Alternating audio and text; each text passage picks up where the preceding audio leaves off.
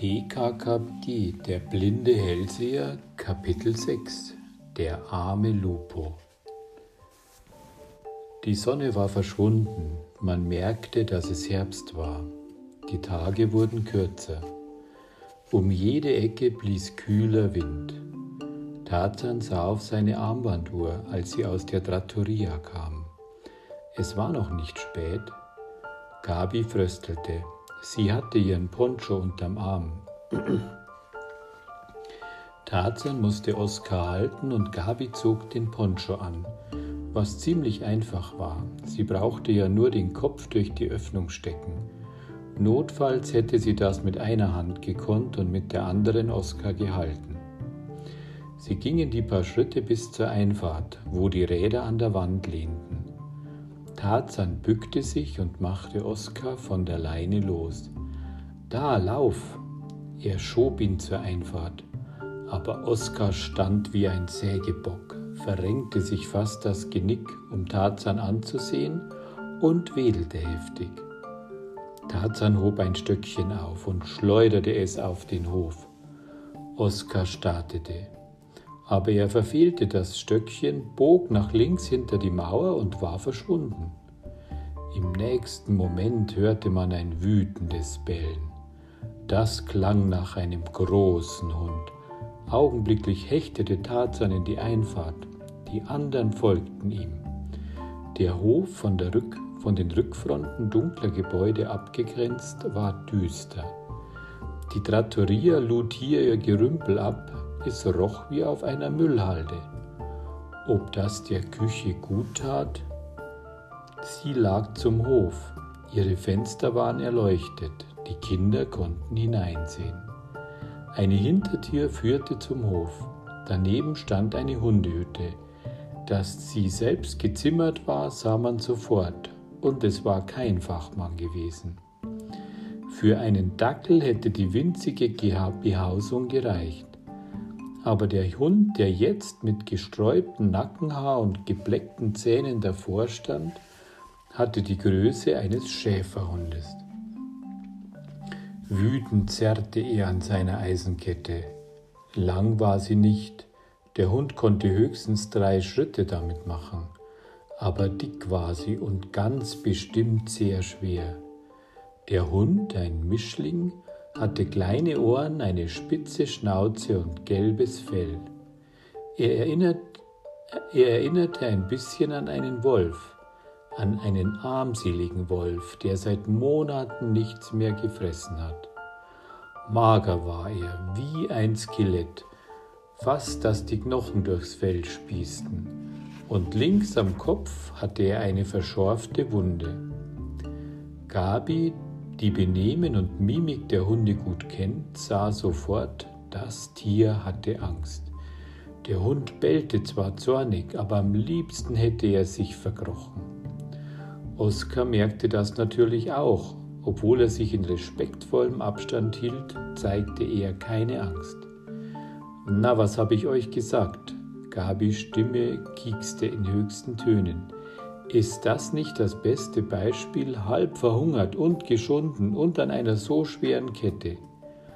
Ohne Zögern ging sie auf ihn zu. Tarzan erschrak so sehr, dass er sich für einen Moment nicht rühren konnte. Dann spannte er alle Muskeln.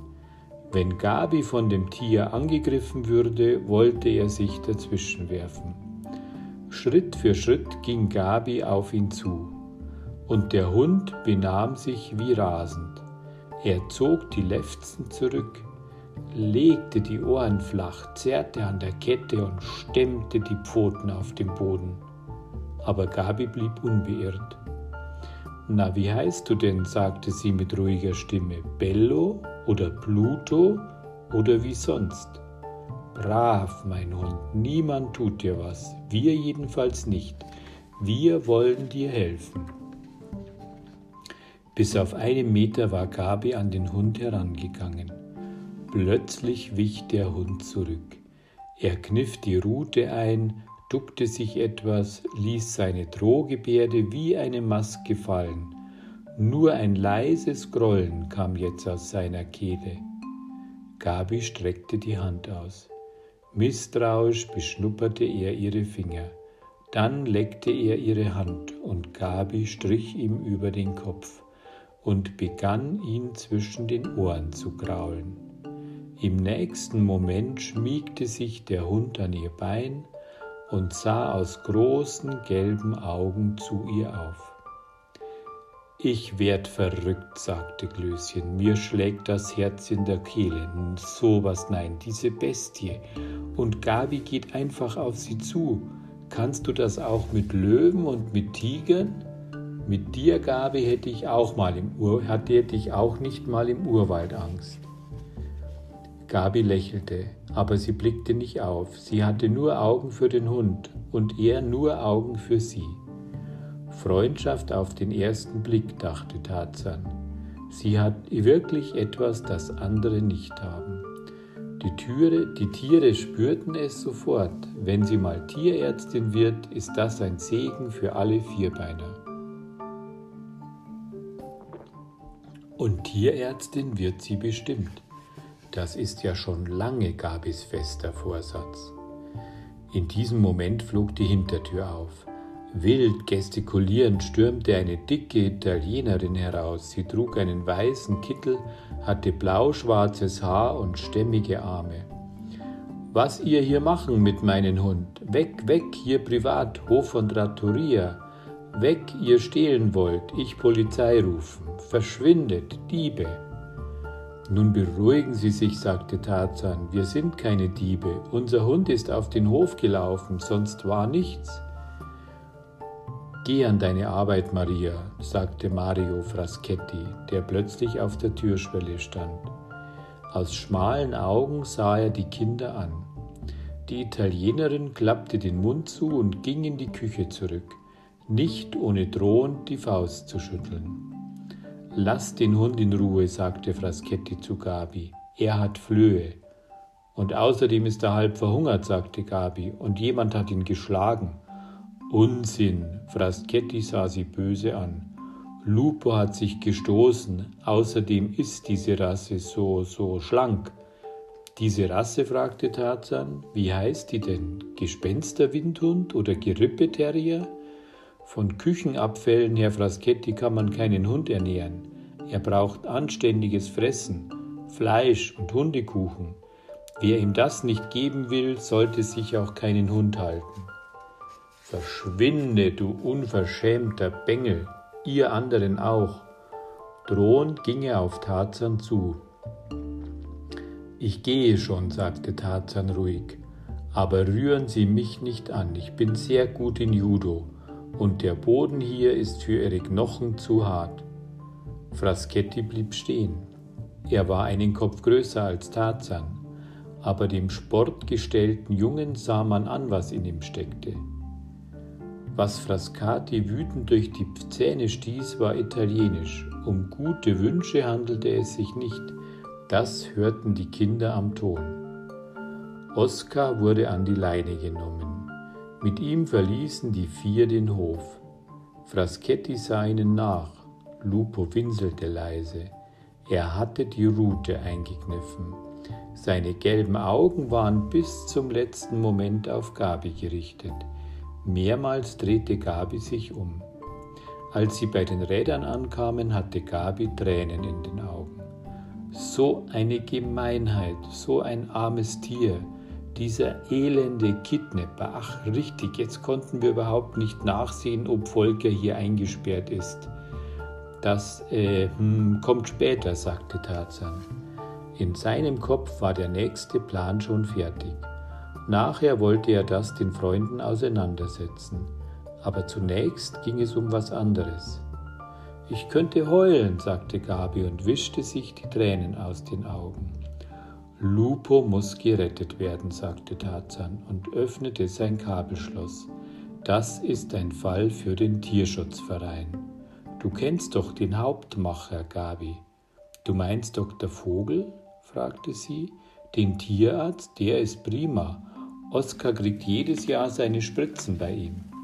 Na dann nichts wie hin, meinte Karl und schwang sich als erster aufs Rad. Sie fuhren los. Gabi konnte Dr. Vogels Adresse. Die Praxis lag in einer belebten Gegend. Als die vier mit Oskar in den Warteraum kamen, war nur eine Frau da. In einem Korb hatte sie einen weißen Stallhasen, der an Gleichgewichtsstörungen litt. Und das sei durch Dr. Vogels Behandlung schon viel, viel besser geworden, sagte die Frau. Dr. Vogel war ein netter, ruhiger Mann mit dunkler Hornbrille und kräftigen Händen. Als die Kinder ihm von Lupo berichteten, nickte er ernst. Den Lupo kenne ich, ihr seid nicht die Ersten, die auf ihn aufmerksam machen. Jemand von unserem Tierschutzverein war bereits bei diesem Herrn Fraschetti, aber der weigert sich, den Hund herauszugeben. Und auf die Spitze treiben wollten wir es zunächst nicht, weil solche Tierquäle ihre Wut dann meistens an dem Hund auslassen. Immer hat, immerhin hat Herr Fraschetti zugesagt, den Hund artgemäß zu halten. In zwei, drei Tagen hätte ich das ohnehin kontrolliert. Das heißt also, sagte Tarzan, dass man im Moment nicht so viel machen kann. Der Arzt nickte. Leider, die Rechtslage ist so. Um jemandem einen Hund einfach wegzunehmen, muss ein schwerwiegender Grund vorliegen. Dass der Hund in einem erbärmlichen Zustand ist und bald verhungern wird, müsste als Grund eigentlich ausreichen. Ich verspreche euch, sagte der Arzt, morgen sehe ich mir Lupo an, gleich in der Früh, und notfalls lasse ich ihn mit Polizeigewalt ins Tierheim bringen.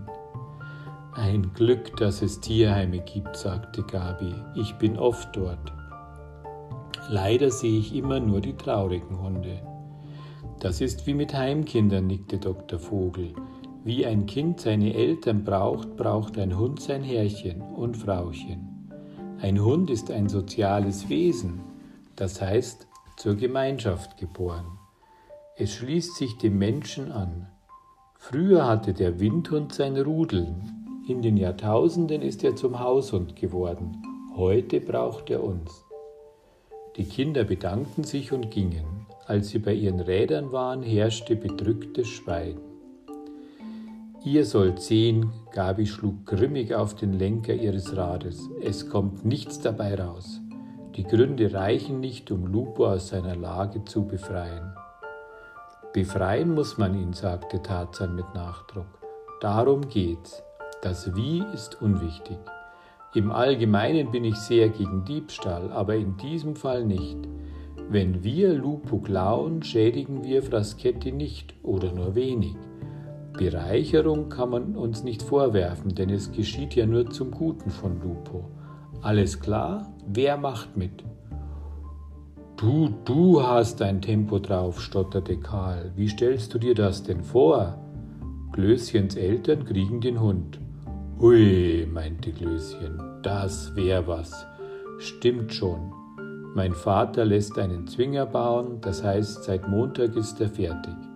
Eigentlich wollten meine Eltern einen Dobermann kaufen als Wachhund.